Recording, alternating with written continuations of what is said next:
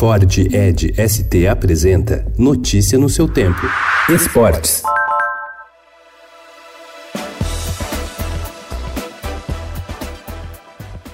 O Palmeiras não se recuperou da eliminação da Libertadores. Pressionado após cair para o Grêmio na competição continental na terça-feira, o time do técnico Luiz Felipe Scolari foi presa fácil para o Flamengo ontem no Maracanã. Perdeu por 3 a 0 e viu o momento de turbulência aumentar.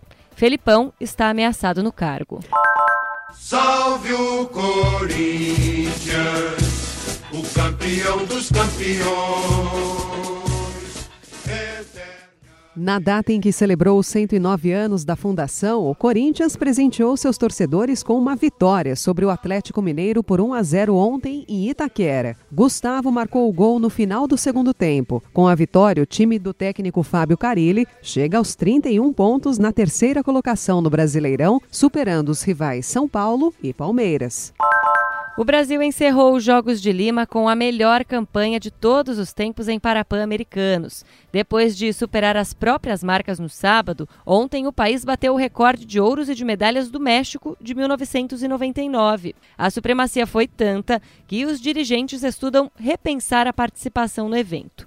A delegação brasileira terminou na liderança pela quarta edição consecutiva, com 124 ouros, 99 pratas e 85 bronzes. A seleção brasileira de futebol feminino sofreu ontem o primeiro revés sob o comando de Pia Sandhag no segundo jogo da sueca como técnica da equipe. Depois de empatar em 0 a 0 com o Chile, perdeu nos pênaltis por 5 a 4 na decisão de torneio amistoso disputado no estádio do Pacaembu. Na estreia na quinta-feira, o Brasil havia goleado a Argentina por 5 a 0. And for the first time ever, Charles Leclerc wins a Formula One Grand Prix.